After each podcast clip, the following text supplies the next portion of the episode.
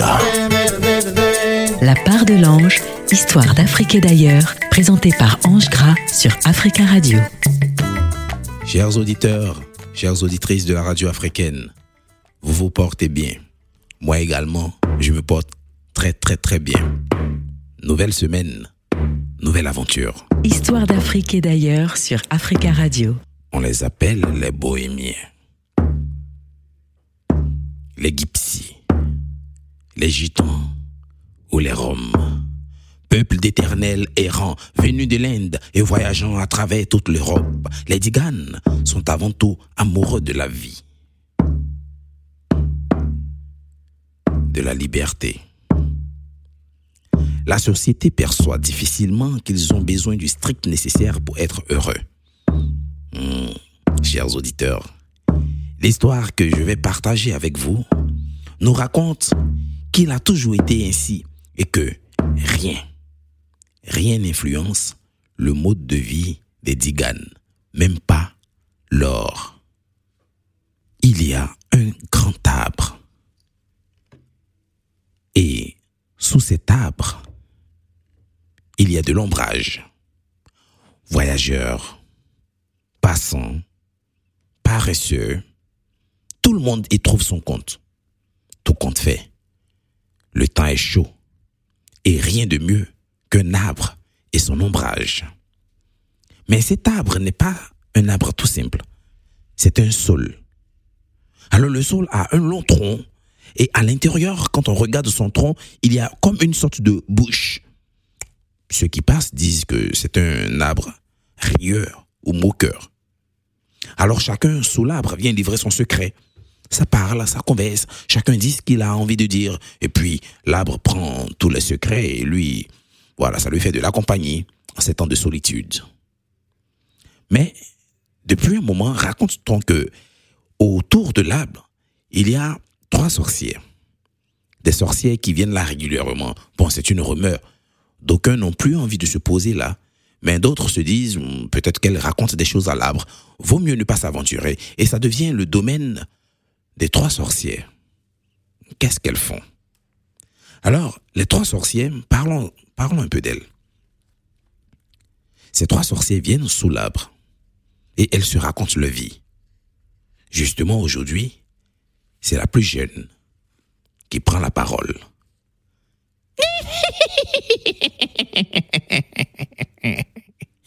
Vous savez, dans trois jours, ce sera mon anniversaire.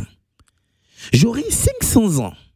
Je vais me transformer en belle jeune fille et j'épouserai le riche orfèvre du village. Il me plaît beaucoup, mais il a un énorme défaut. Il vole ses clients. Les gens viennent le voir pour qu'il leur cisèle une bague, une broche ou un bracelet avec un or. Et lui, il les trompe. Il garde la moitié de l'or et le remplace par un métal sans valeur. Et toujours, il se lamente en faisant croire qu'il a dû ajouter de son propre métal précieux et qu'il est pauvre et malheureux. Et vous savez quoi? Moi, j'adore son défaut.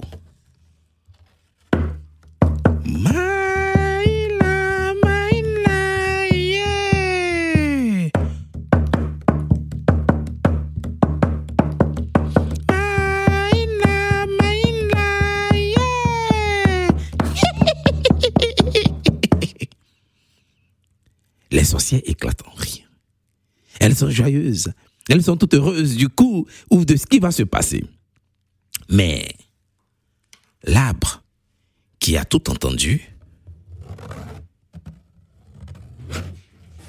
écarte ses lèvres, ses lèvres en broie, et craquelle en guise de sourire. Oh Effrayement des trois sorcières. Elles se regardent. Vous avez entendu ce bruit? Vous avez entendu ce bruit? Vous avez entendu ce bruit? Silence. Et elles sont rassurées. Elles sont rassurées de savoir que c'est l'arbre. L'arbre qui bouge avec ses branches et tout. Elles sont rassurées de savoir que c'est l'arbre. Alors, la journée est terminée. Le lendemain,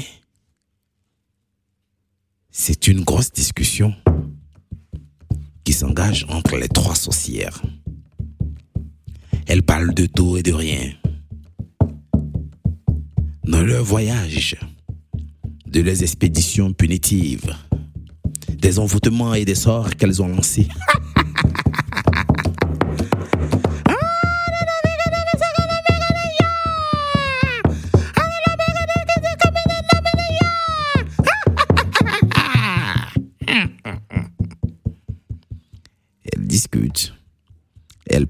entre elles.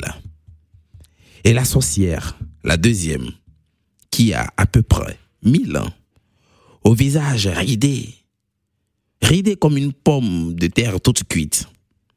Elle s'avance tout doucement et le dit, Vous savez, moi aussi j'ai une nouvelle à vous annoncer. Quoi? Une nouvelle? Vas-y, raconte. Alors, elle fait languir les autres. Mais vous savez qu'avec les sorciers, ça ne passe pas. Allez, mais vas-y, raconte, sinon on va te lancer un sort. Mais calmez-vous, calmez-vous, calmez-vous. Je vais vous raconter. Vous savez, j'ai aussi choisi de me marier. Mais on ne choisit pas de se marier. Mais bien sûr, je vais me marier. Et j'ai choisi le riche cordonnier pour époux. Je l'ai choisi pour sa beauté. Mais il ne vaut pas mieux que ton orfèvre. Il demande à ses clients deux fois plus de cuir que ce qu'il utilise vraiment pour leurs chaussures. Il s'est enrichi ainsi, mais il n'en a jamais assez. Il m'a vu alors que je traversais le village, transformé en belle jeune fille. Maintenant, il veut m'épouser. Le mariage aura lieu dans deux jours. ah, bonne nouvelle, se disent les sorciers. Mais la sorcière de Milan, elle regarde les autres et lui dit, et leur dit, il est très malhonnête et j'aime bien ce défaut. Oh, elles éclatent de rire. Elles sont toutes heureuses. Alors, l'arbre, quant à lui, il a écouté tout ça, mais il ne peut s'empêcher de rire. Il fait un grincement. Les sorciers sont toutes étonnées, se retournent, regardent. Aucune d'elles n'a émis ce bruit, à part l'arbre. Elle se dit, oh bon, peut-être que c'était un coup de hasard. Et puis elles discutent entre elles. Quand elles finissent, elles se donnent rendez-vous pour demain. Chers auditeurs, je ne vous donnerai pas rendez-vous demain. Parce que demain, c'est déjà maintenant. Le lendemain, elles se retrouvent sous le même arbre. Et elles discutent, elles parlent, elles parlent de tout et de rien, des sorts, des sortilèges qu'elles lancent et tout, des empêchements qu'elles font, des voyages dans les métaverses, si vous voulez, qu'elles font. Quand elles finissent, la plus vieille d'entre elles, qui a à peu près 2000 ans, s'avance, la main fébrile, les yeux remplis d'étoiles, et leur dit, moi aussi j'ai une nouvelle à vous annoncer. Les deux autres regardent la plus vieille qui a 2000 ans et tu ne vas pas nous dire que tu vas aussi te marier. Mais bien sûr, je vais me marier. Quoi? Moi, 500 ans, je peux me marier. Elle a 1000 ans, elle peut se marier. Mais toi, 2000 ans? Oh, Mais qu'est-ce que tu vas faire à te marier à 2000 ans? Mais écoutez, moi aussi, je veux me marier. Se vanta-t-elle. Après-demain, j'épouserai le vieux marchand. Je le connais depuis toujours. Il était beau et charmant. Il est devenu si avare et odieux que même les membres de sa famille le haïssent et ont peur de lui. Il est le plus riche au village. Mais il est très, très, très, très malhonnête. Et moi, j'adore ça. J'aime les gens qui sont très malhonnêtes. Il est le plus riche au village. Et puis, il m'a séduit. Il m'a regardé. Alors que j'étais très transformée, bien transformée en jeune fille, aux longs cheveux noirs d'ébène. Dès qu'il m'a vu, il m'a demandé de l'épouser. Alors, euh, je n'ai pas dit non. Oh, tu vas te marier? Mais bien sûr, mais c'est une bonne nouvelle. Nous allons nous marier toutes les trois. Oh yeah,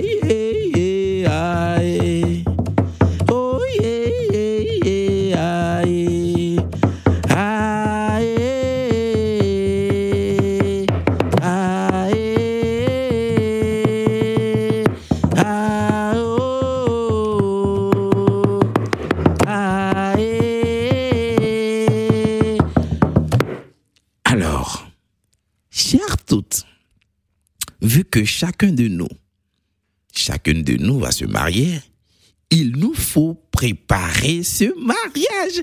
Yeah! Cool! Oh yeah.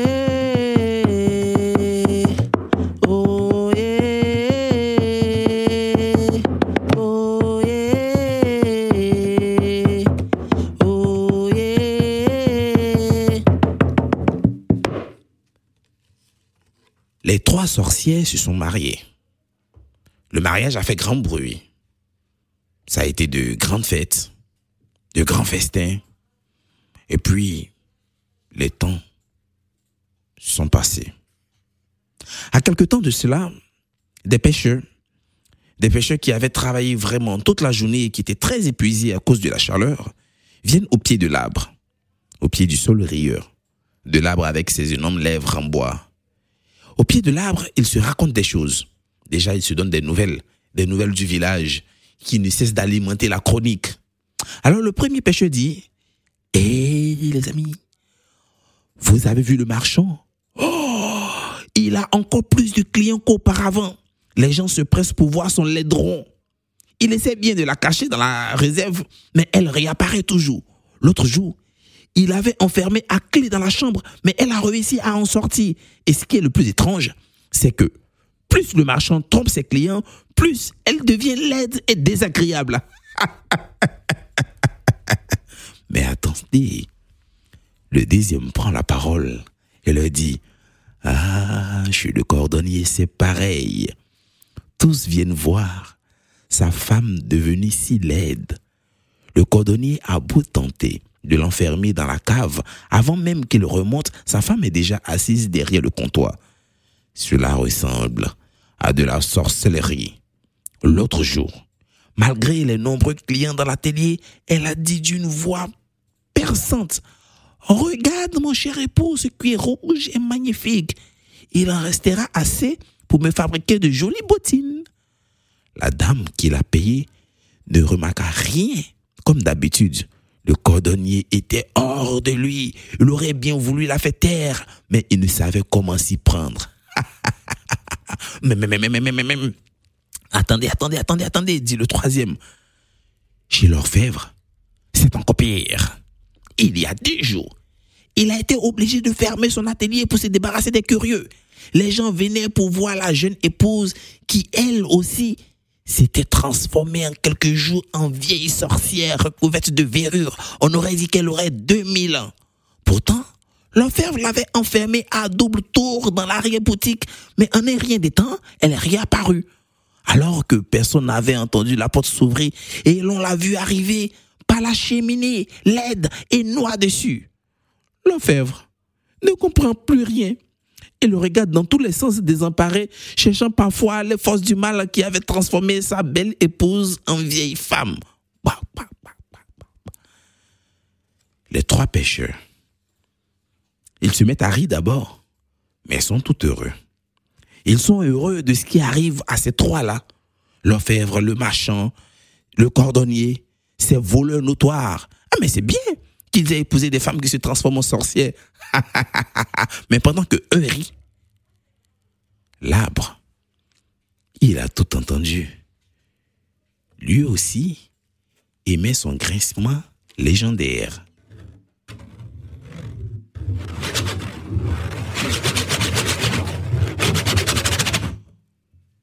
Les trois pêcheurs se regardent. T'as entendu le bruit? Tu as entendu le bruit Tu as entendu le bruit Tu as, tu as, tu as entendu Mais les trois autres se rejettent la faute. Non, mais c'est toi, c'est toi, c'est toi, c'est toi. Au bout d'un moment, ils se disent que ce ne serait pas l'arbre de la sorcière sur lequel nous sommes là? Ou l'arbre des sorcières? Mais bien sûr, bien sûr. Alors, tout est frais. Il taille. Il taille la bavette et il s'éloigne. L'arbre reste tout seul. Et lui, tout ce qu'il sait faire, c'est d'écarter ses lèvres. Ses lèvres bois. Et de se moquer. Chers auditeurs, à quel moment le Digan prend place dans notre histoire? Hmm, Question intéressante. Et il y a un homme tzigane qui se promène.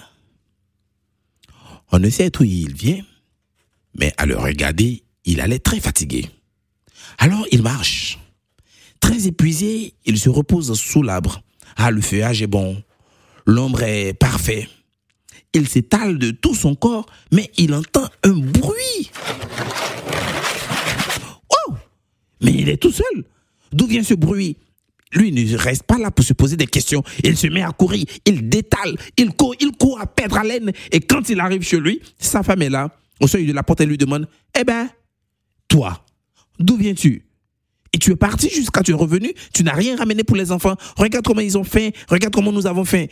Alors il explique à sa femme que c'est vrai que il était allé chercher la nourriture, mais en route, il a, il s'est reposé à l'ombre d'un arbre et il a entendu des choses bizarres. Sa femme lui dit, écoute, arrête de me raconter des bêtises, va chercher à manger. Bon, ça peut être un coup du hasard. Il change de chemin. Il prend un chemin inverse à celui qu'il avait pris précédemment. Il marche, il marche, il marche. À force de marcher, il fait beaucoup de chemin et il rencontre encore le même arbre. Il se dit, ce n'est pas très simple. Poussons la réflexion un peu plus loin. La première fois, j'ai entendu un bruit bizarre. Peut-être que c'est la faim qui me faisait des effets. Il fait une petite prière. Ô Dieu Tout-Puissant, parce que j'ai à manger. Mais avant d'avoir à manger, il faut que je repose ce vieux corps. J'ai juste besoin d'un sommeil et c'est tout. Éclaire ma voix, donne-moi à manger et tout sera parfait pour le mieux du monde. Et il s'endort.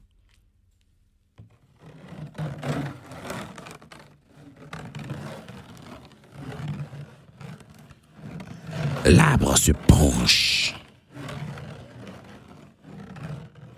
L'arbre se penche vers lui. Les branches de l'arbre le caressent. Mais il est tellement plongé dans son rêve qu'il a l'impression que c'est sa femme qui le caresse. Les branches semblent vouloir le réveiller au bout d'un moment, il saute. Quand il se réveille, il voit que c'est l'arbre qui s'est penché jusqu'à lui. L'arbre se redresse. Oh il est tout effrayé et se met à courir, à fuir tout en criant. Et tout en courant. Il arrive mais très vite chez lui. Et sa femme qui l'attend. Ah bah, toi, tu es revenu sans la nourriture et elle semble encore plus en colère. Alors lui lui dit, écoute, écoute, écoute, écoute, j'ai vu un arbre, il explique tout ce qui s'est passé. La femme lui dit, mais je n'en ai rien à cirer. Tout ce que je te demande, c'est de rapporter à manger pour moi et pour tes enfants, c'est tout. Tu as vu un arbre, mais vas-y, écoute l'arbre. La première fois, c'est le même arbre, tu as fui. La deuxième fois, l'arbre s'est penché. Peut-être qu'il veut te dire quelque chose. Ne reste pas là à me regarder comme ça, comme un grand gaillard peureux. Tes responsabilités. Allez, vas-y, va écouter l'arbre.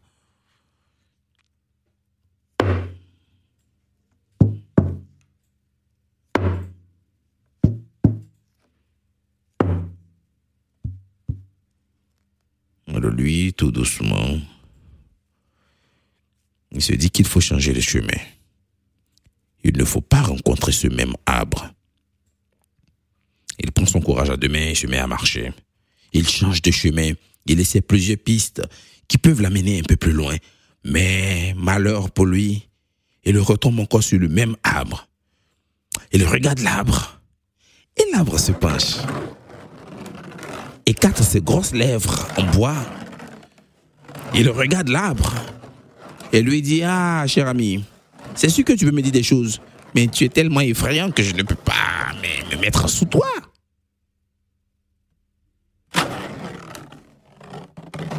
L'arbre ne cesse de bouger. Il est méfiant.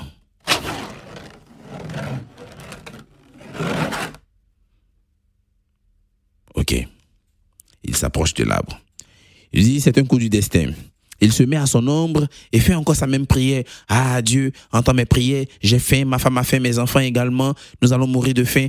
Prends pitié, je vais m'endormir et advienne ce que pourra. il s'endort et fait un rêve. Et dans son rêve, il voit exactement le même arbre. Il se voit lui, il se voit, il voit l'arbre. Et il entend l'arbre lui parler, lui donner des conseils, lui donner des pistes, des recherches et tout.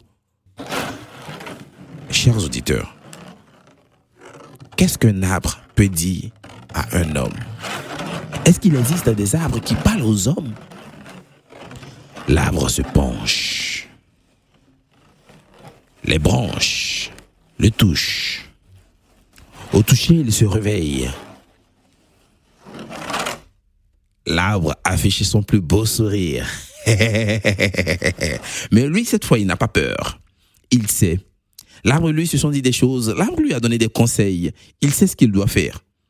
Il se lève, remercie l'arbre et court. Il court au village. Il court tellement vite qu'il arrive, mais tellement vite.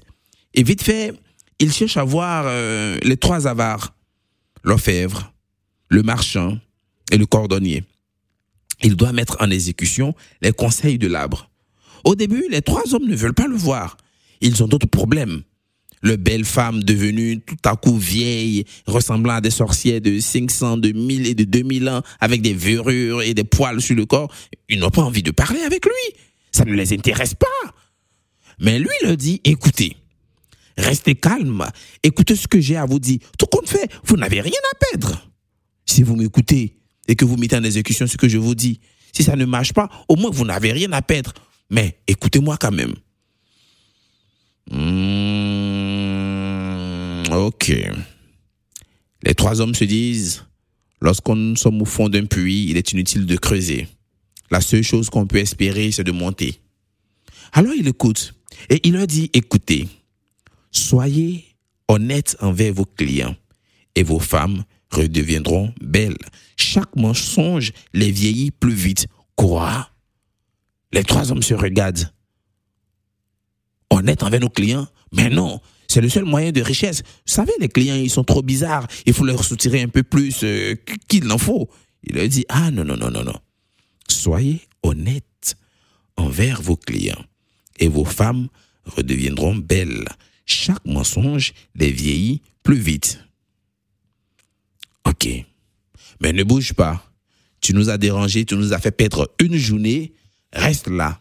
On va voir ce que ça peut faire.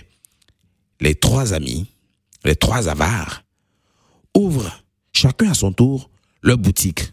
Ça attire encore les gens du village qui se demandent oh, on va voir les vieilles femmes, les vieilles sorcières, les belles femmes transformées en sorcières, on va les revoir. Mais ils sont honnêtes en une journée. Ils demandent le juste matériel pour faire le travail qu'il faut. Honnêtement, ils rendent le travail et regardent que des rides disparaissent sur le visage de la femme. La peau devient peu à peu lisse. Ils le font le deuxième jour, le troisième jour, le quatrième jour. Au bout d'un mois, les femmes ont retrouvé totalement leur beauté. Oh, ils viennent voir le digan, ils lui demandent, mais comment tu, comment tu as réussi à faire ça? Il dit, mais ce n'est pas moi. Alors, qu'est-ce qu'on peut te donner? Moi, tout ce que je demande, c'est de me donner ce que vous avez. Alors, le marchand lui donne assez de nourriture. Le cordonnier lui donne assez de vêtements et de chaussures. Et l'orfèvre lui donne assez d'or, mais assez d'or. Alors, il les remercie, il leur dit, n'oubliez pas ce que je vous ai dit. Soyez honnêtes envers vos clients et vos femmes redeviendront belles. Chaque mensonge les vieillit plus. Alors, le digan, il court, il court, il n'a même pas le temps d'attendre les messies, il court parce qu'il doit nourrir sa famille, lui. Il arrive au niveau de l'arbre et il dit à l'arbre, merci. Merci pour le conseil que tu m'as donné. Tu sais, nous, nous les diganes, nous n'avons pas besoin d'or. Vas-y, prends l'or, garde-le. Moi, j'ai juste besoin de la nourriture et des vêtements pour mes enfants. Mais n'oublie pas, je pourrais revenir vers toi pour échanger l'or contre la nourriture si j'en ai besoin. Mais ne ris pas à n'importe qui qui vient à tes pieds. Sinon, tu risques de verser tout mon or. Alors, c'est comme ça qu'il a continué son chemin. Il n'est plus jamais revenu auprès de l'arbre et raconte-t-on que c'est l'ancêtre des Diganes. Il se promène. Il n'a pas besoin d'or. Il a juste besoin de nourriture et d'un peu de vêtements pour nourrir sa famille, pour se vêtir et continuer son mémorable périple. Chers auditeurs, chez les Diganes, on raconte qu'il est plus facile de dire la vérité que de mentir. Chaque mensonge est un poids de plus qu'on rajoute à notre fragile conscience. Qu'est-ce que le mensonge? Qu'est-ce qui est la vérité? Ce qui est vrai chez les Diganes, c'est qu'ils ont besoin du strict nécessaire pour être heureux. Soyez heureux et retrouvons-nous la semaine prochaine pour une autre aventure. Je vous aime. C'était La part de l'ange sur Africa Radio avec Ange Gras. Africa.